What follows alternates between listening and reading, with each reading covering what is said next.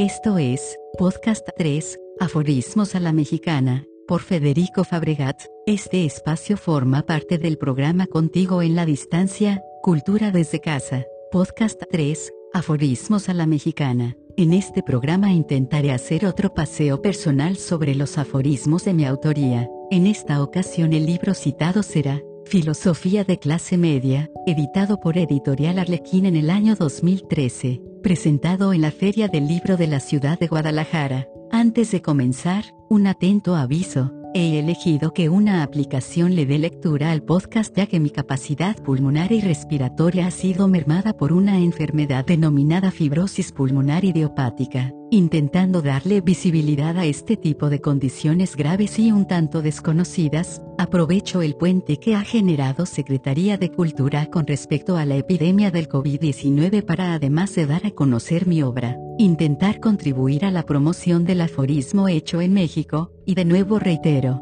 arrojar un poco de luz sobre la salud pulmonar de todos los mexicanos. En este podcast dedicado al libro Filosofía de clase media, Analizaremos algunas cápsulas de la obra, mientras en paralelo, les comentaré el tiempo que toma concebir un cúmulo de textos similares a este, de la A a la Z va el primero. Maldiciones y clases. La clase media no es una condición, es una forma extendida y aceptada de maldición, quizá de origen metafísico. ¿A qué se refiere? Se podrá escuchar mundano, pero considero esa mito o esa invisibilidad de las clases sociales definen el quehacer de los individuos. Lo marcan como una maldición o bendición, lo elevan y lo aplastan. Filosofía de clase media trata sobre eso, temas más cercanos al día con día. ¿Cuánto tiempo tardó en ser escrito? Yo en automático le doy a cada obra escrita, o a un libro, un espacio de ocho meses a un año. Ocho meses para el primer aterrizaje completo pero, es ahí donde empieza el verdadero reto de reescribir,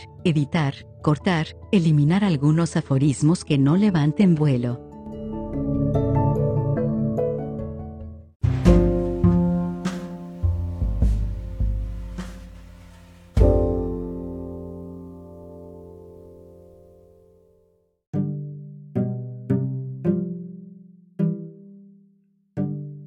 Clase media. La clase media es un limbo, sufre de parálisis y es una máquina de deseos y frustraciones. ¿Qué se quiere decir? Las clases tienen su lugar geográfico. La pobreza es dolorosa, la riqueza es mitificada. En ese estira y afloja está la clase media, como un fantasma que a nadie satisface. No es un ideal, no se dibuja como la vida ideal, quizás es una condición de la cual se quiera escapar. Portales. La cama es un portal dimensional enano, menospreciado por la mayoría. ¿De qué trata? El sueño me parece una interrogante. ¿De qué le sirve divagar a la mente en mundos que poco tienen que ver con la lógica? ¿Tienen una razón de ser? ¿Son un capricho del inconsciente? Las pesadillas en especial, ¿de qué sirve recordarnos que el terror nocturno existe? Esta es una parte de la escritura que siempre me ha gustado. ¿Cómo podemos enfrentarnos a dudas muy personales para intentar exprimir estas ideas? ¿A dónde nos va a llevar? ¿Qué nos contará de nosotros mismos o del mundo en esa búsqueda?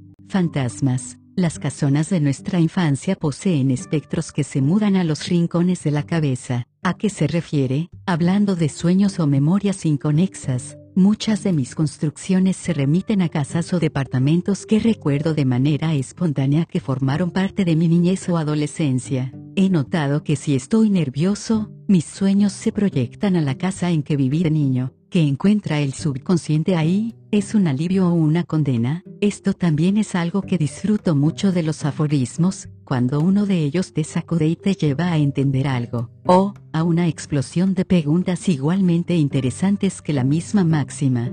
Gracias, hemos terminado. Esto fue, Podcast 3, Aforismos a la Mexicana, por Federico Fabregat, como parte del programa Contigo en la Distancia, Cultura desde Casa.